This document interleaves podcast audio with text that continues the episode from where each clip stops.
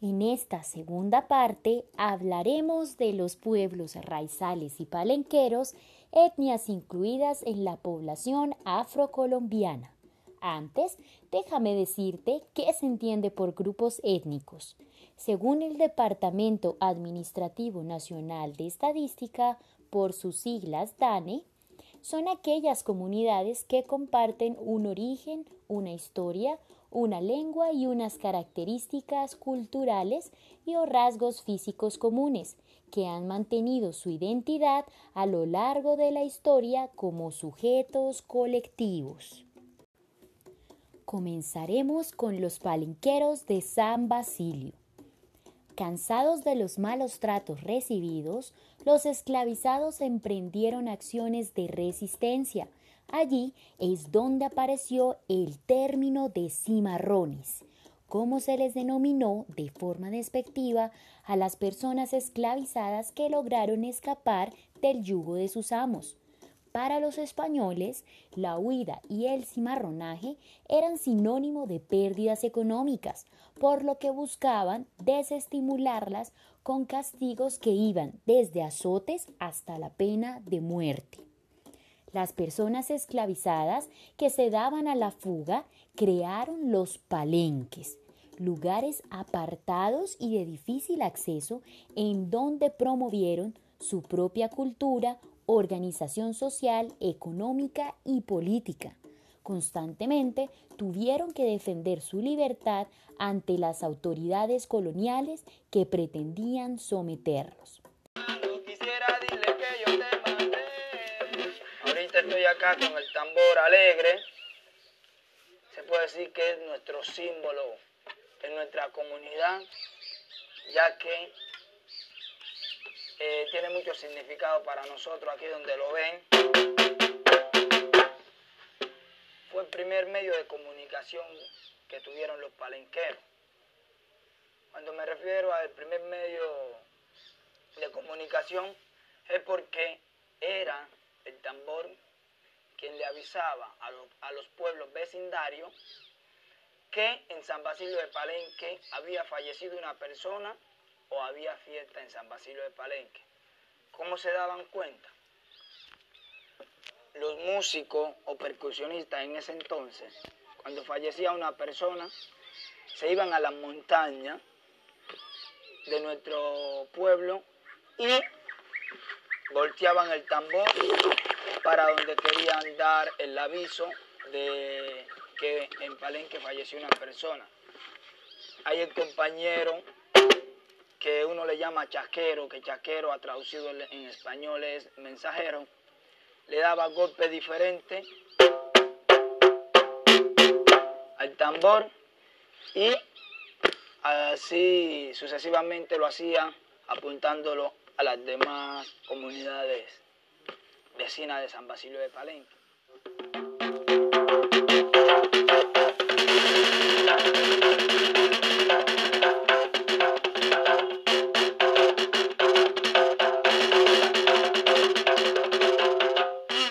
De los muchos palenques que existieron en épocas anteriores, solo el de San Basilio, un pueblo situado en los contrafuertes de los Montes de María al sureste de Cartagena, ha sobrevivido hasta hoy, convirtiéndose en un lugar único, también llamado como el Rincón de África en Colombia.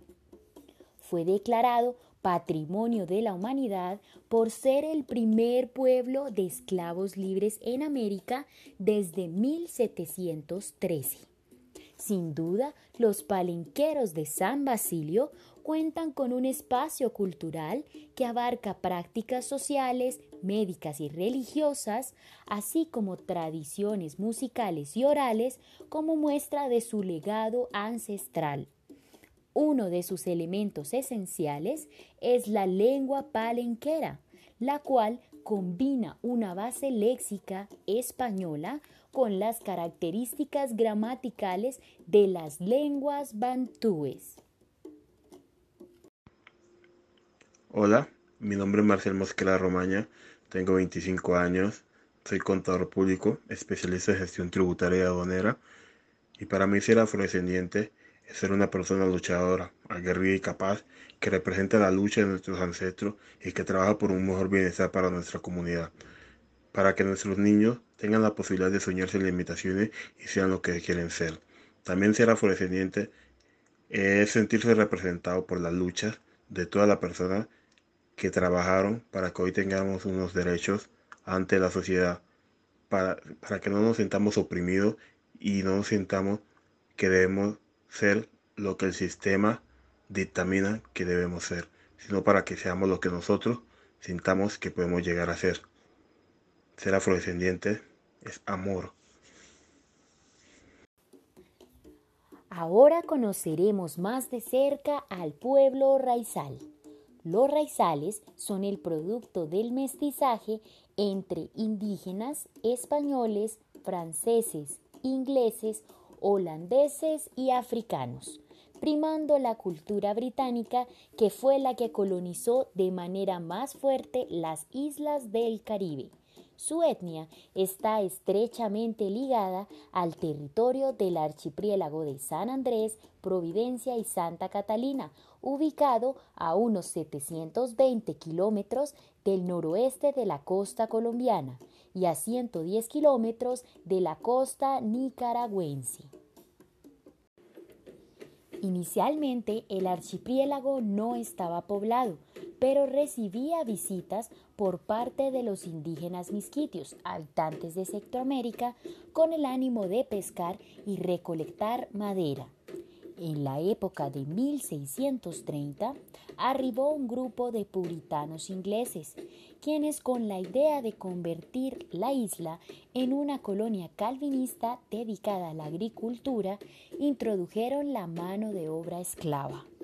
Para 1641, los puritanos tuvieron que dejar la isla tras la llegada de los españoles y la lucha con los piratas el archipiélago se convirtió en un punto militarmente estratégico para el comercio de metales y otros productos, lo que incrementó las disputas por las colonias en ultramar entre los españoles y los ingleses.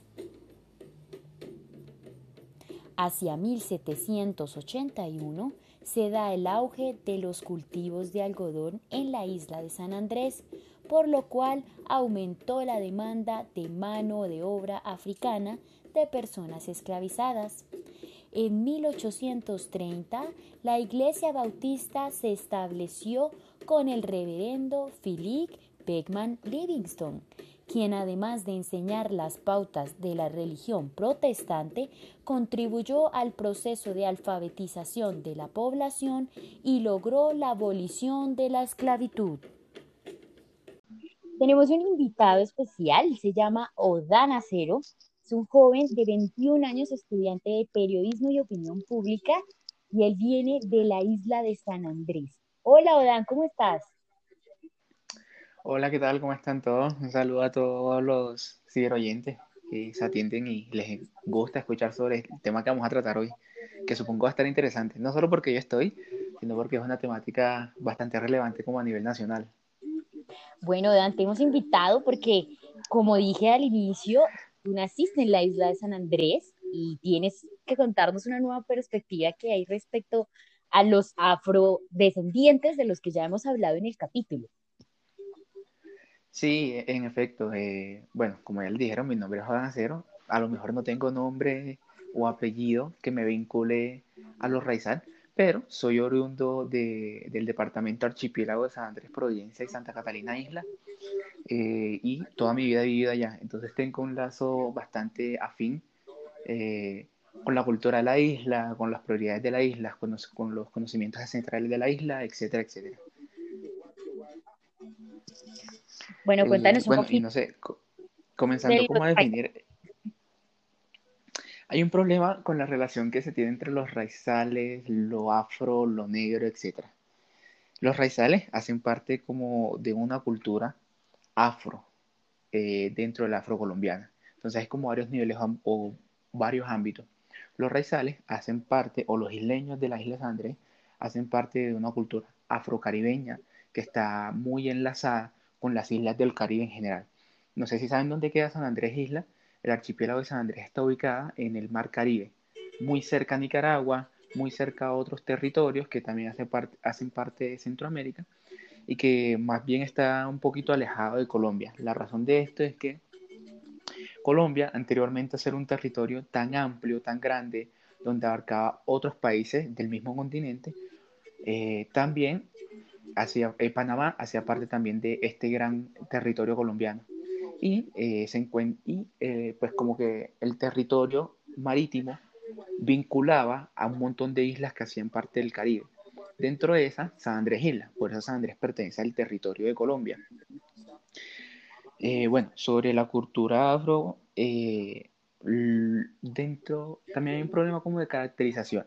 Sí, a los raizales se les puede considerar como una etnia más de ese producto afro que llegó a Colombia mediante, eh, mediante la, la, esclavitud, ¿sí? Entonces un montón de esclavos que venían a San Andrés está hecho de esclavos en razón de que eh, un montón de esclavos, cuando España olvidó este territorio, eh, los colonos ingleses se quisieron y se apropiaron de él, en razón de que brindaron o trajeron un montón de esclavos de otras islas del Caribe, de Barbados, etcétera, etcétera, y se asentaron dentro del territorio insular para tener o, realizar producciones, por ejemplo, de, algodón, ¿sí? Y de otras cosas que eran necesarias o eran primordiales para los colonos ingleses.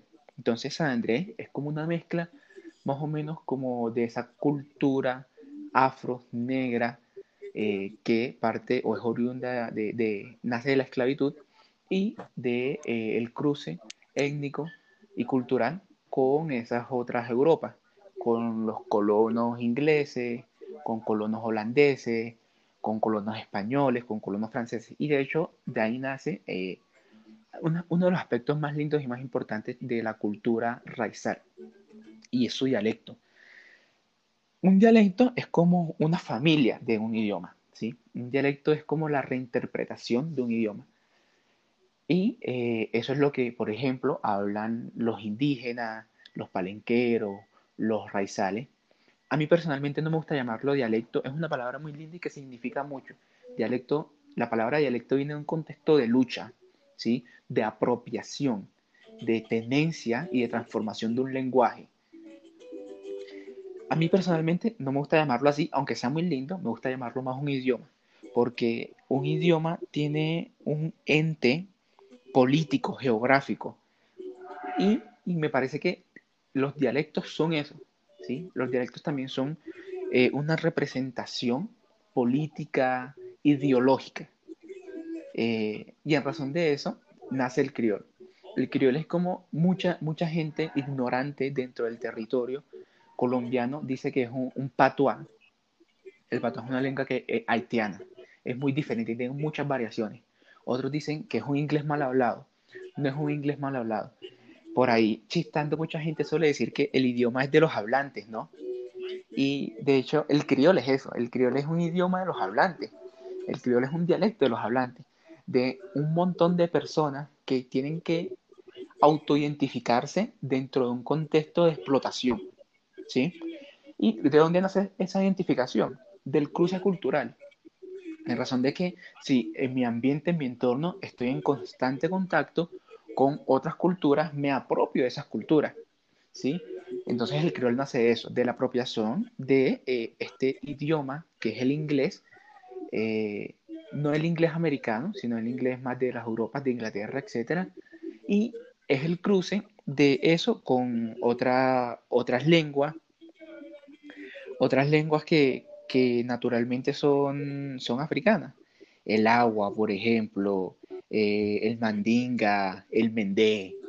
Son lenguas que vienen, eh, si mal no estoy, espero no equivocarme, vienen del occidente de África y que por razón de la esclavitud, etcétera, terminan en nuestro territorio. Antes de partir, y no sé, ojalá los andresanos me estén escuchando, creo que tengo que hacer una diferencia. Dentro de esta identificación cultural hay una diferencia entre ser isleño y ser raizal.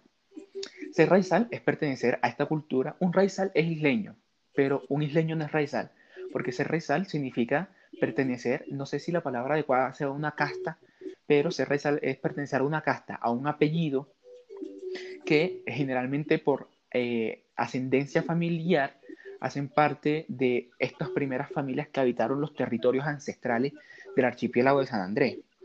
Y por ejemplo, eh, no sé, es, mucha gente de apellido Livingston, Howard, Wilson, McLaughlin, etcétera, etcétera. En cambio, ser isleño es cualquier persona que nace en la isla. En el gobierno de Rojas Pinilla, cuando San Andrés se declaró puerto libre, un montón de familias que pertenecían a la costa atlántica de Colombia migraron innumerablemente a San Andrés. Y de ahí nace otra mezcla eh, que tiene una denominación específica. Yo soy un paña. Y paña son todas esas familias o todos esos habitantes del archipiélago que nacieron en el archipiélago pero que no tienen una ascendencia familiar ligada al archipiélago. Mis padres llegaron al archipiélago de San Andrés a, trabajar como muchas otras familias de la costa y se quedaron asentados en ese territorio. Entonces, eh, inicialmente quiero pedir disculpas a todos los sanandresanos que nos estén escuchando y que no se representados en mí, porque creo que están en todo su derecho, ¿no? Pero eh, esta noción de ser isleño y ser raizal, en mi, en mi, eh, en mi perspectiva, personalmente nace también de esta noción de autoidentificación, ¿sí? De apropiación cultural, que, que en esta instancia la veo muy bien porque es una, la, la, la cultura y la familia raizal se está, está desapareciendo. El montón de inmigrantes colombianos a las islas eh, ha reducido un montón esta población porque se han reproducido más, porque han ocupado más espacio geográfico dentro de ese territorio. Y yo siento que, en parte, aunque no sea rezar, yo siento que soy un vocero de, de esa comunidad. Y dentro de mi autoidentificación y dentro de esa apropiación cultural, creo que lo hago bien y lo, lo hago siempre en pro de esa gran cultura en la que me veo reflejado y en la que siento tanta felicidad de pertenecer a ella. Bueno, Dan, súper interesante el panorama que nos muestras eh, de la cultura raizal. Cuéntanos un poquito eh, qué es esto que identifica, cuáles son los rasgos, las tradiciones que tú también compartes como San Andresano. Bueno, las tradiciones son un montón, son muchas y son muy cambiantes y variantes, porque San Andrés es un territorio que eh, encuentra muchas culturas, muchas etnias, muchos dialectos, muchos idiomas. Por ejemplo, lo saco súper rápido en San Andrés hay eh, árabes, en San Andrés hay costeños de la costa atlántica de Colombia, en San Andrés hay negros, eh, eh, herencias de los esclavos, en San Andrés hay apellidos o familias que vienen, que son colonas o que fueron alguna vez colonos, y la cultura es muy variante y, suele cambiar mucho. O sea, hay un autor, no recuerdo cuál, de estos sociólogos que dice que la cultura no es estática y San Andrés es una muestra de ello pero gran parte de, por ejemplo, los ritmos que identifican a San Andrés. Dentro de la cultura caribeña hay ritmos que se comparten de manera general en todas las islas y territorios del Caribe. El danzal es una, un género eh, que se identifica dentro de estas culturas.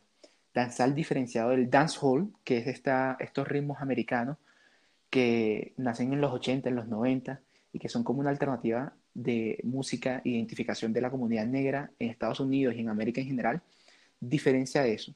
Por ejemplo, hay exponentes, eh, no sé, no recuerdo muchos vasco, pero que también hace, crean este género. Eh, Davido, eh, Vice Cartel, eh, por ejemplo, recomiendo a unos sanandresanos, es una agrupación que se llama Heti Ensambo, H-E-T-Y, A-N-D, de Ant y Sambo, Z-A-N-D-O, M-D-O, eh, y son un montón de ritmos afrocaribeños llenos de sabor, llenos de sabrosura, llenos de un montón de, de experiencia y que sobre todo se identifican porque son hablados en idiomas nativos. El criol no solo es, el criol es una herencia africana en todo el territorio caribeño. Los sanandresanos no somos los únicos que hablamos criol. El criol se habla en toda la costa en Barbados se habla criol, en, Nicaragua, en toda la costa caribe, ¿no? En Nicaragua se habla criol, y son criol, eh, eh, son, es el mismo idioma o dialecto, pero que genera y se presentan ciertas variaciones de pronunciación, por ejemplo.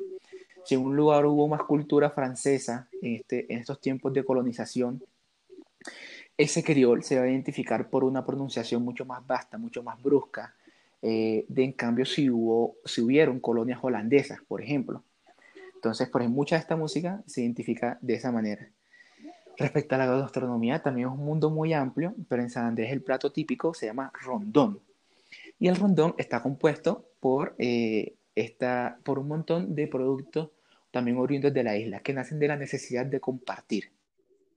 Rondón es la variación de algo que fue run down, que es como correr hacia abajo. Y se trataba de que en una, eh, estas islas tienen un montón de montañas, o, de, o no sé cómo decir, de crest, de falda, y la mamá o, o, alguien con autoridad de la familia le decía a los más jóvenes, go run down, ¿sí? Que significa ve colina abajo, camina hacia abajo. Y este plato eh, se hacía con lo que se encontraba en camino abajo, ¿sí? Por ejemplo, este plato tiene yuca. Este plato tiene un, algo que se llama dumpling, que nace de la harina. Es como una arepita de harina eh, eh, hecha dentro del agua, dentro del, del, jugo de esta comida. Tiene pescado, que se utiliza mucho, por ejemplo, no sé, tipos de pescado como pargo rojo, como la sierra, como el mero, etcétera, etcétera.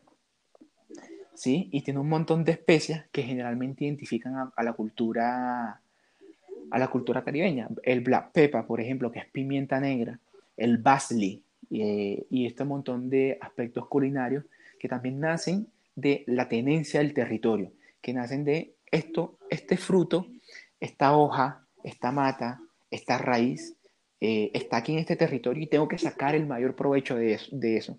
Creo que es algo muy lindo porque esto eh, hace que haya una filiación de la persona, del espíritu, porque lo que comemos en nosotros somos lo que comemos y lo que comemos es nuestro espíritu. Y hay una filiación del espíritu con el territorio, ¿sí? De entender qué hay en el territorio, qué sea, cómo sea en el territorio y cómo podemos sacar el mayor provecho de ese territorio sin tener que dañarlo, por ejemplo.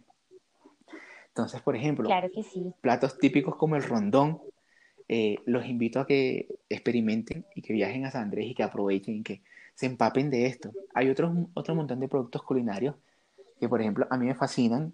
Eh, el plantain tac, que significa o que es empanada de plátano, es la cosa más especial del mundo. Yo eh, hace un tiempito, desde que estoy estudiando en la Universidad de Rosario, vivo en Bogotá, viajo permanentemente a San Andrés, en, a mitad de año en vacaciones y a final de año en las vacaciones de Navidad. Y lo que traigo siempre cuando me devuelvo a la ciudad es una bolsa de 6, 7, 8 plantintac, porque me fascina compartirlo y me fascina comerlo y me fascina que las demás personas que no tienen un acercamiento tan oportuno o porque no es necesario un acercamiento con la isla experimenten estos sabores. Eh, hay otro montón de, de, aspectos gastronómicos de cosas, de comida, como el fish ball, que es eh, pescado, como el crabback, que este, es cangrejo. Eh, por ejemplo, hay panes, el pan bon, que es un pan eh, que se hace en la isla. Eh, yanikiek, el yanikiek es otro pan muy especial que me fascina, que son unas bolitas de pan que tienen el nombre de un callo. Yoniki, yanikiek. Esta es la, la, la, transformación de eso a un pan. Y es un pan bastante exquisito. Parece una piedrita que toma general caliente y los recomiendo en el caso de que estén en San Andrés o que viajen en San Andrés, que lo consuman de la panadería Susani. No es por hacer propaganda ni nada, pero suelo decir y estoy seguro que todo el mundo opina que ese es el mejor yanikiek de la isla. Aquí contar una experiencia. Yo el día que me vine, eh, de hace 2019-2, eh, hice una fila, esperé cerca de 30 minutos y casi pierdo el vuelo de venir a Bogotá porque yo tenía que comprar mis panes, yo tenía que comprar mis cosas para sentir mi isla un poco más cerca, sabiendo que Bogotá San Andrés son dos horas de vuelo, ¿sí? sí, bastante lejitos. Sí, es, bastante lejos, es un territorio muy alejado. Y tener algo de mi isla conmigo eh, es bastante significativo para identificarme. Oda, nos has antojado un montón, nos has antojado muchísimo porque, como dices, la comida y todas las tradiciones que hay en San Andrés son muy, muy, muy deliciosas, son amplias y hay mucho que contar. De verdad agradezco mucho que hayas participado en este espacio y nos hayas acercado un poquito a, la etnia de los raizales. Eh, muy interesante tu punto de vista, como isleño también y como joven. Bueno, eh, gracias a ustedes por invitarme al programa. espero se empapen mucho más de, de, lo que es la cultura raizal, de lo que es la etnia raizal, de lo que es la etnia afrocaribeña, que también está implícita en esta cultura afrocolombiana, en la que compartimos muchos aspectos, sobre todo sociales y de identificación. Y haciendo un poco de propaganda, aprovechando que estoy en este espacio y todos los espacios son espacios políticos, los invito a que defiendan y hagan prevalecer la cultura raizal y sanandresana dentro y fuera de estos territorios. ¿Cómo uno hace eso? Fácil, consumiendo estos tipos de canales que hablan, que, hablan de nosotros. Canales nacionales como por ejemplo Teleisla, en las que por ejemplo hay clases de criol y en las que se pueden empapar más de esta cultura, leyendo o defendiendo algo que se llama el Estatuto Raizal, por ejemplo. Y pues sí, haciendo parte activa de, la, de la intensificación de la comunicación de estos territorios, intensificar la comunicación y lo que ellos son hace que nos sintamos más identificados, que nos conozcan más, que por ejemplo estos aspectos culturales no se pierdan, que siento que es lo más importante.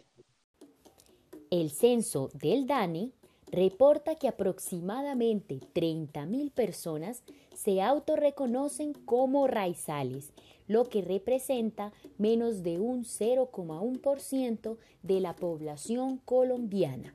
De estos, se estima que el 72% son hablantes del criol. Aproximadamente el 76% del pueblo raizal habita en el archipiélago de San Andrés, Providencia y Santa Catalina. Otros han migrado a Bogotá y al departamento de Bolívar, en donde reside un 9% de la población. Tenemos una invitada desde la isla de San Andrés. Ella es Daishali Herrera Lombana. Es una joven de 23 años, estudiante de Derecho en la Universidad Externado. Hola Daishali, ¿cómo estás? Bien, ¿y tú? Muy bien, bueno, cuéntanos eh, un poquito, comparte con nosotros tu experiencia. Tú eres Raizal, ¿verdad? Sí. Bueno, eh, mi experiencia es bastante particular dentro de lo particular porque yo soy raizal por parte de mi papá, eh, pero pues mi mamá es lo que acá llaman continental, o sea, no es de acá de San Andrés. Eh, por el lado de mi papá, soy raizal por línea femenina. En ese sentido, los apellidos se han perdido. O sea, yo soy Herrera Lombana, pero eh, mi apellido eh, raizal sería May, en ese entendido.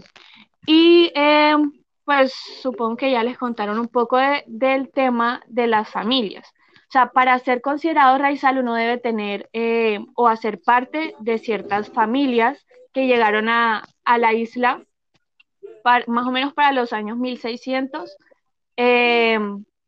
Y pues la, historia de San Andrés es muy particular porque llegaron los colonizadores, colonizadores ingleses y holandeses a Providencia y eh, San Andrés como tal se utilizó como un espacio de cultivo y ahí pues se llevaron a los esclavos. Esa sería como eh, la relación con, o sea, esa relación de afrocolombianidad que hay o pues con la madre África en la medida en que eh, pues hay una relación con los esclavos. Pero em, esa eh, raizalidad que se define, bueno, que es reconocida como una etnia dentro de la constitución, dentro de esa eh, multiculturalidad y demás, em, es una mezcla, es una mezcla entre los colonizadores y los esclavos de esos eh, colonizadores que llegaron en 1600.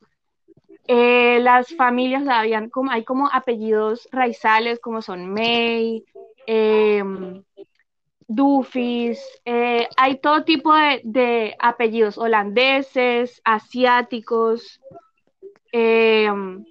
y pues, o sea, esa, esa, de esa fusión entre esclavos y colonizadores, pues venimos todos los raizales. Entonces, hay todo tipo de eh, manifestación en cuanto al aspecto de una persona raizal. O sea, se puede ver, puede ser blanco de ojos verdes, o puede ser eh, negro con ojos claros, o sí, o sea, hay una mixtura bastante profunda.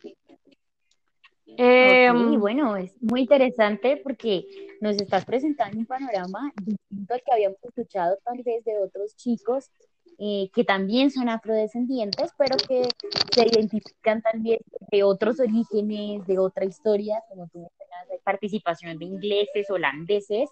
Y bueno, esto ha dado este resultado de lo que hoy en día son los raizales y por eso esa diferencia también que tienen ustedes em, con otros afrocolombianos, ¿verdad?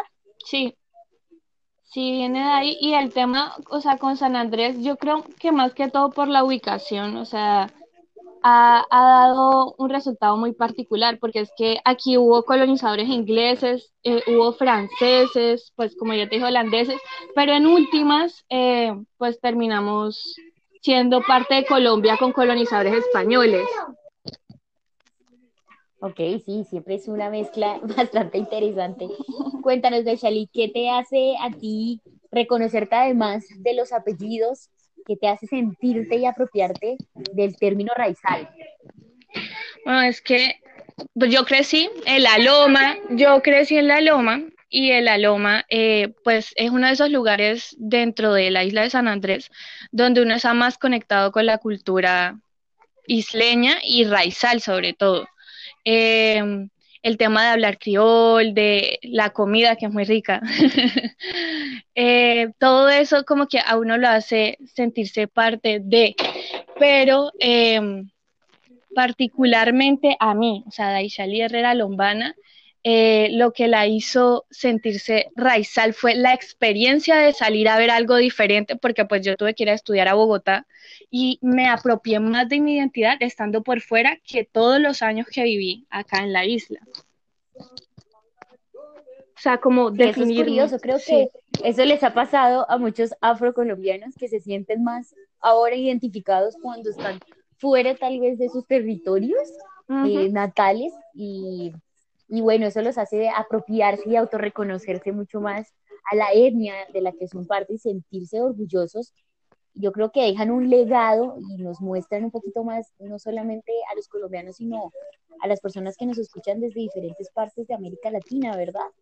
Sí, es que yo creo que es un poco el cambio de normalidad, por así decirlo, o sea, uno crece dentro de un contexto donde todo lo que le ofrecen es normal y cuando sale de ese contexto se da cuenta de que hay muchas cosas que no son normales para la mayoría de las personas, que no son pues la cotidianidad, por así decirlo, esa sería la palabra. Entonces eso le permite a uno darse cuenta de, esos pequeños detalles que forman la identidad, que, lo hacen a uno sentirse de cierta forma, en, mi caso pues raizal. O sea, desde lo más pequeño como es, eh, no sé, comerse un yaniquiek, que es un, repostería de acá, por así decirlo, como hasta lo, o sea, lo más sencillo como irse, no sé, un domingo a la playa, hay gente que va y que es tradición acá, carreras de caballos, que eso yo particularmente todavía no lo he vivido, pero que para cierta gente de la misma isla también es, es algo muy normal porque crecen dentro de, ese, dentro de esas tradiciones. Entonces, sí es, es un poco la misma cada experiencia. Daiseli, y tú, bueno, ya que has vivido acá en Bogotá por algún tiempo, ¿alguna vez has considerado que has sido discriminada o por el contrario resaltas el, hecho de ser en una ciudad pues donde para nosotros es una novedad tener a una persona de San Andrés? Mm. Es que sí, sí he tenido, o sea, he tenido dos momentos. Momentos eh, los momentos en los que me he sentido discriminada y los momentos en que he decidido como resaltar eso, porque también es una decisión que uno toma. Pero eh, me recuerdo mucho algo que había leído en un periódico alguna vez, eh, como en segundo año de universidad, que hablaban sobre estas, estos concursos de bandas que hacen de música típica de Colombia y que no habían permitido participar a un grupo de calipso porque no se consideraba música típica colombiana, que era un grupo de acá de San Andrés. Entonces era como esa, y en esa época se veía mucho la discusión de si San Andrés, o sea, uno como San Andresano realmente se sentía colombiano, porque había pasado recientemente el tema, o sea, como en 2013 más o menos había pasado lo del, lo del tema de la Haya, y el, ah, el fallo de la Haya. Entonces se veía mucho esa discusión y también recuerdo una amiga que me comentó que a ella en la universidad la molestaban porque y que le decían nicaragüense, o sea, que ella no era de Colombia, que se devolviera. Entonces, eh, en esos momentos sí se sintió como una, como esa diferencia, esa colombiano sanandresano, o sea, como tú no eres parte, pero también es, es un poco de entrar tú a compartir tu cultura porque también está, o sea, San Andrés pues queda lejos de, de lo que es Colombia continental, por así decirlo, o sea, queda ya como en la última punta por allá. Y pues es normal que con, con la falta de comunicación que había hasta hace muy poquito, eh, pues se diera eso, pero lo que uno, lo que uno sabe, esa experiencia particular y darla a conocer, como para que se enamoren de la cultura de uno también. Desde luego, y esa es la idea, un poco de invitarte a ti a contarnos un poquito de tu etnia. Daisheli, yo te hago una pregunta por último, y es, eh, hay muchas personas en el exterior mm. eh, que empezaron a conocer San Andrés o el archipiélago a raíz de justamente el fallo de la Haya que tuvimos con Nicaragua. Y cómo este fallo, bueno, escuché varias veces que comentaban que tenía un vínculo, eh, ese terreno o esas aguas que tal vez se perdieron, tenía un vínculo muy estrecho con la cultura raizal. ¿Tú nos podrías comentar un poquito de qué se trataba eso? Sí, lo que pasa es que, eh, y fue algo en lo que fallaron, lo que falló la defensa colombiana, fue eh, el como justificar, o sea, al entrar a, demostrar esa relación que había entre el pueblo raizal con, con la pesca, con, con, el mar. Y la defensa, me recuerdo que, que un profesor nos decía como que la sentencia o, los argumentos que se habían dado en la sentencia era el tema de pedir, o sea, bueno, las peticiones más bien, lo que habían pedido era tierra, o sea, pues a cada quien se le dio lo que se pidió. Y la gente, o sea, la gente de San Andrés y particularmente los raizales no se sintieron representados por el grupo o por la delegación que estaba representando a Colombia en ese caso. Pero es, es el tema de la pesca, de, de, del sustento, porque hay mucha gente que vive pues de la pesca, de, eh, hay muchas relaciones como entre Nicaragua, ah, o sea, pues antes de eso había muchas relaciones entre nicaragüenses, sanandresanos, ¿sí? O sea, era como, como decir, hay más relación con el, con el, con el entorno a nivel mar que con el mismo continente colombiano, o sea, con el mismo continente, eh, con Colombia continental, perdón. Y era eso, o sea, yo, yo sentí un choque muy particular cuando salí de aquí a estudiar a Bogotá, porque yo hablaba de Colombia continental, como te digo ahora, y de los colombianos, que, que eso ofendía mucho a, mis amigas, y de los sanandresanos, sí, o sea, como una, un caso aparte, no como una parte de la nación, sino como caso aparte. Y después del fallo de la Haya, eh, se empezó a integrar un poco más a San Andrés, incluso creo que hubo unas ayudas a nivel, o sea, hubo como mucha más inversión para San Andrés y aumentó mucho el turismo acá en San Andrés después del fallo de la Haya. Pero antes de eso había un sentimiento generalizado de abandono por parte de, como del, del, del Estado. Del gobierno colombiano. Sí, del gobierno colombiano eh, hacia San Andrés. O sea, era muy raro que algún gobernante llegara acá a visitar o si llegaba pues era como un, o sea, el evento porque pues era muy raro que, que San Andrés fuera, que estuviera siendo como visibilizado. Y las veces que se hablaba de San Andrés, incluso hoy se ve un poco menos, pero todavía se ve, eh, se habla para lo malo, pero lo bueno no se suele destacar tanto. Sí, estoy de acuerdo contigo, pese a que somos colombianos todos muchas veces, o tal vez este fallo de la Haya nos hizo reflexionar un poco de la importancia de San Andrés y resaltar también la cultura de los raizales. Es muy, muy importante que somos afortunados de contar con una etnia como ustedes. y sin duda nos deja un mensaje de aprendizaje totalmente de respeto y tolerancia. no sé si quieras decir algo más, compartirnos con alguna reflexión Pues sí, o sea, en últimas, eh, todo se trata de integración. O sea, para mí es integración, tratar como de entender al otro, ponerse en el lugar del otro. Y es que hay algo que yo aprendí ya estando acá, ya después de haber vivido la experiencia universitaria, haber salido y regresado a San Andrés, eh, es que uno tiene que entender y tratar de hacer como lo mejor por su comunidad dentro del espacio que le tocó, porque hay un problema en Colombia, o sea, Colombia como tal, y Andrés es todo esta, este manejo un poco centralizado que abandona la, una tendencia a abandonar a la periferia que no es solo con San Andrés, sino que sucede en todo el país y que es un problema de la institucionalidad del país. Entonces, en última es abrazar, abrazar la cultura de cada uno y compartirla y tratar como de integrar eso. ¿Qué se conmemora cada 21 de mayo? El Día de la Afrocolombianidad es una de las fechas más importantes para los afrodescendientes en Colombia. Dicha conmemoración fue instituida por el decreto 725 de 2001, cuando se cumplieron 150 años de la abolición de la esclavitud en el país. El 21 de mayo se celebra la libertad del pueblo negro. Su lucha por conseguirlo recuerda a los líderes negros a quienes debemos reconocerlos y difundir su verdadero lugar en la historia. Esta conmemoración tiene como propósito sensibilizar a la ciudadanía en torno a la valoración y el respeto por la diversidad étnica y cultural como una de las mayores riquezas para la consolidación de un nuevo proyecto de nación. Negro soy desde hace muchos siglos, poeta de mi raza heredé su dolor y la emoción que digo ha de ser pura en el bronco son del grito y el monorrítmico tambor. El hondo estremecido acento en que trisca la voz de los ancestros es mi voz.